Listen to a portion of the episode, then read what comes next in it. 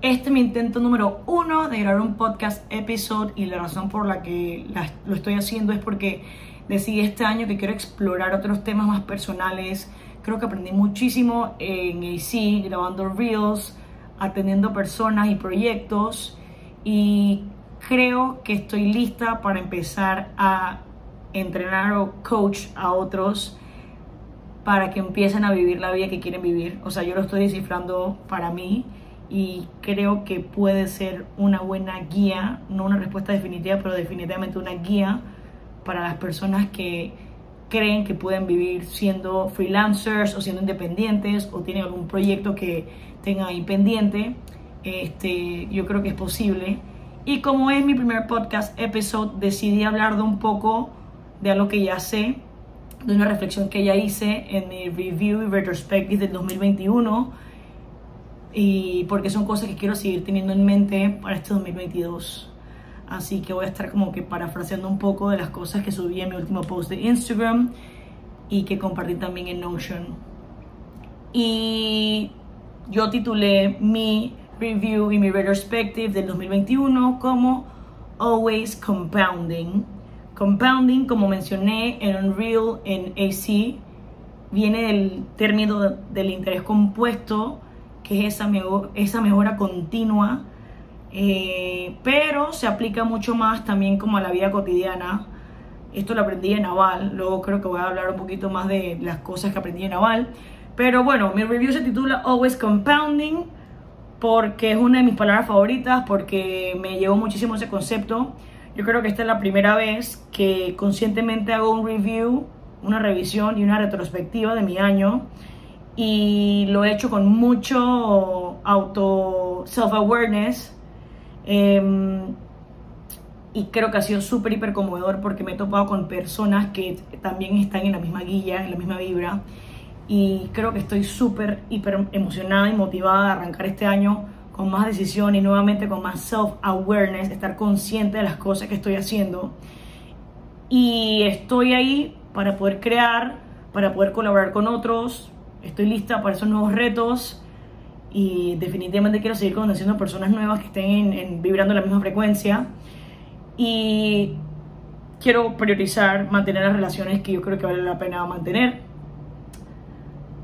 Y lo terminé con, con, algo de miedo, pero sin paralizarse, que es una de mis frases favoritas del 2021, que, que aparentemente hay mucha gente que se identifica con, con esta frase, así que eso fue un poquito lo que escribí. Algunas de mis reflexiones del 2021 fueron que aprendí que lo bueno se comparte, que a veces no me doy cuenta del impacto que puede lograr una sola conversación y que es algo que puede trascender que simplemente el hecho de compartir la buena vibra, compartir un conocimiento, compartir algo bueno para con la gente, y si le escala y si llegan a tomar como que una decisión en base a esa conversación, ya es ganancia para mí, en el sentido de que si yo puedo ahorrarte un pasito de tu camino por la experiencia que he tenido y te funciona, de verdad que me siento súper agradecida de poder eh, impactar en la vida de la gente. Me di cuenta que cada vez que hacía un comentario, algún pep talk a esas personas cercanas, luego me venían y me decían como que, hey Alex, por este comentario, esta conversación que tuvimos en tal café, eh, tomé esta, esta X decisión, me funcionó o no me funcionó, pero el tema es que aprendí de ello. Entonces eso creo que me, me ha llenado muchísimo este año. Em, otro, otra de mis reflexiones, yo tenía el reto de probarme a mí misma si era capaz de sostenerme, o sea, pagar mis cuentas, eh, poder vivir, mantener mi estilo de vida y empezar a diseñar la vida que en verdad quería vivir a través de consultoría con AC y súper feliz porque lo logré. Aprendí a vivir con menos, no, no digo en el término de mediocridad, sino como que aprendí a priorizar muchas cosas y darme cuenta de que para poder yo crear cosas, productos y servicios o vivir la vida que quiero, tengo que tener el tiempo y el espacio para poder pensar, para entonces poder crear. Ese fue uno de mis takeaways. Eh, yo quería poder viajar, trabajar mientras estaba de viaje, probarme a mí misma que podía como que empezar a construir nuevas relaciones en otros lugares y, me di cuenta que es posible. Hice un par de viajes cortos, pero ahorita con el internet, súper, hiper posible. Dije que quería hacer un producto digital con respecto a los temas que enseño en agilidad en AC y, y, me encanta haberlo logrado. Todavía hay mucho que aprender y todo, y todo esto, pero el hecho de haber hecho dos versiones, una en físico, luego una en digital, y luego esa en digital poderla grabar y que la gente también igual lo consumiera, que es el Agile Bootcamp, brutal. Para mí esa experiencia es lo que pienso seguir haciendo.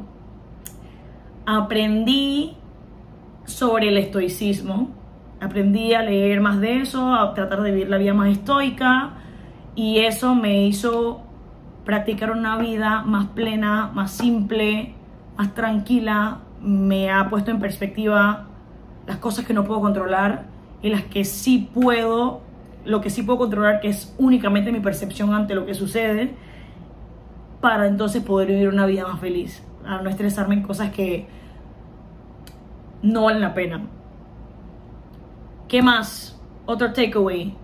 Palabra o frase favorita del año, accountability. Lo dije en uno de mis reels. Es una mezcla de responsabilidad, pero no hay una traducción directa a accountability en, español.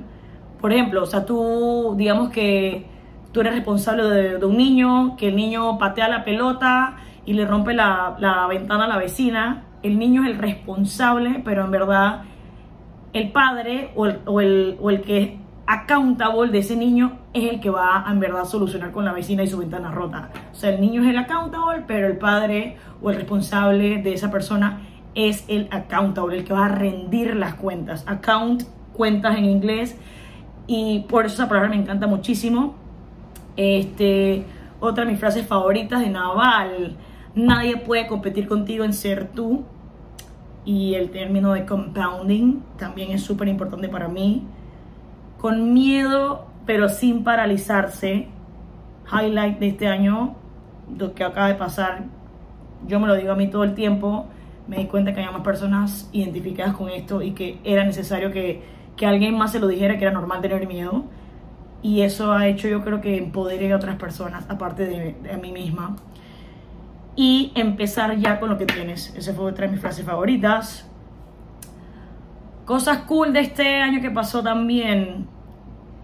Conocer sobre Naval y su Tweet Storm. How to get rich without getting lucky. Y leer sobre la almanaque de Naval.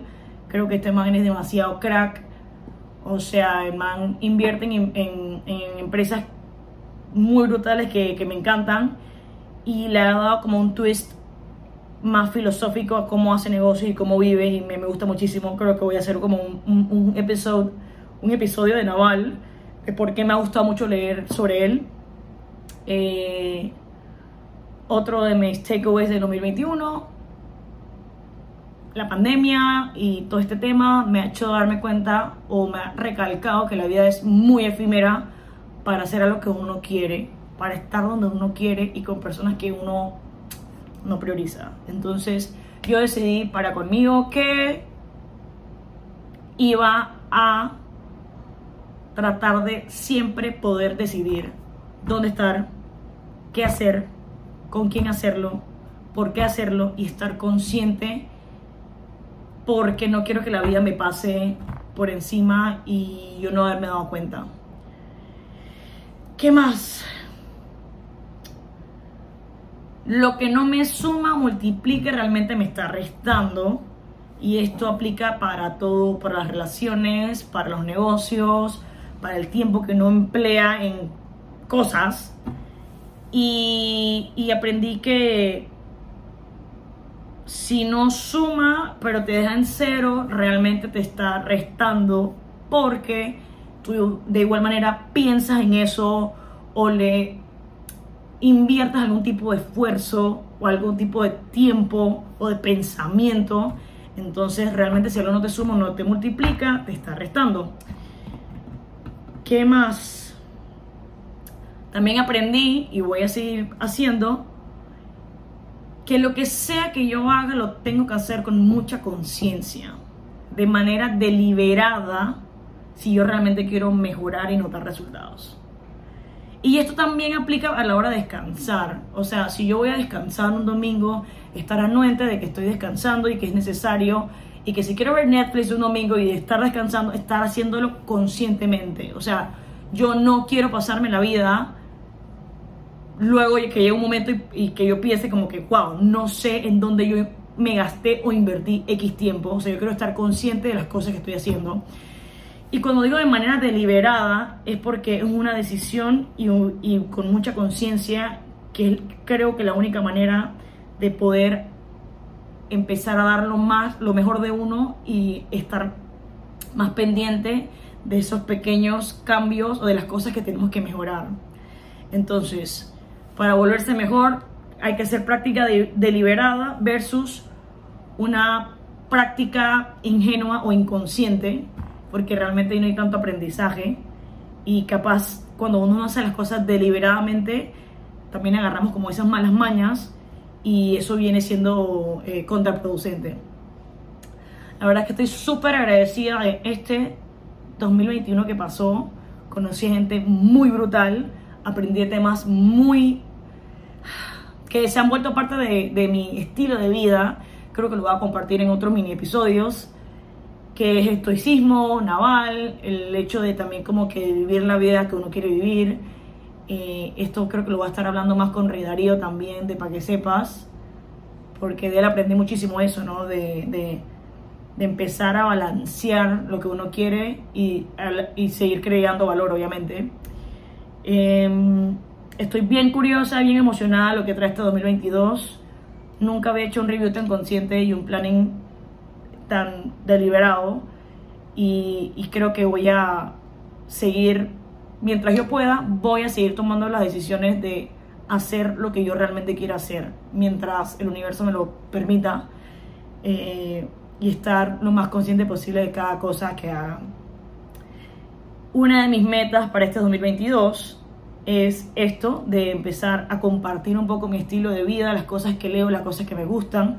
Probablemente lo voy a hacer desde la cuenta de AC Agile Consulting en, en, en Instagram pero voy a empezar a postear estos mini episodios de pensamientos o cosas que yo he conversado y que veo que han creado micro impactos en personas. Voy a recomendarles un par de libros que me gustan a mí también y que me han recomendado a mí. Este, y vamos a ver qué sale de esto. Vamos a ver qué salen de estos podcast episodes. Este es el primero que grabo. No tenía tanta estructura, pero la idea es que yo también vaya descubriendo y aprendiendo de, este camino de ir grabando esto. Y nada, that's it.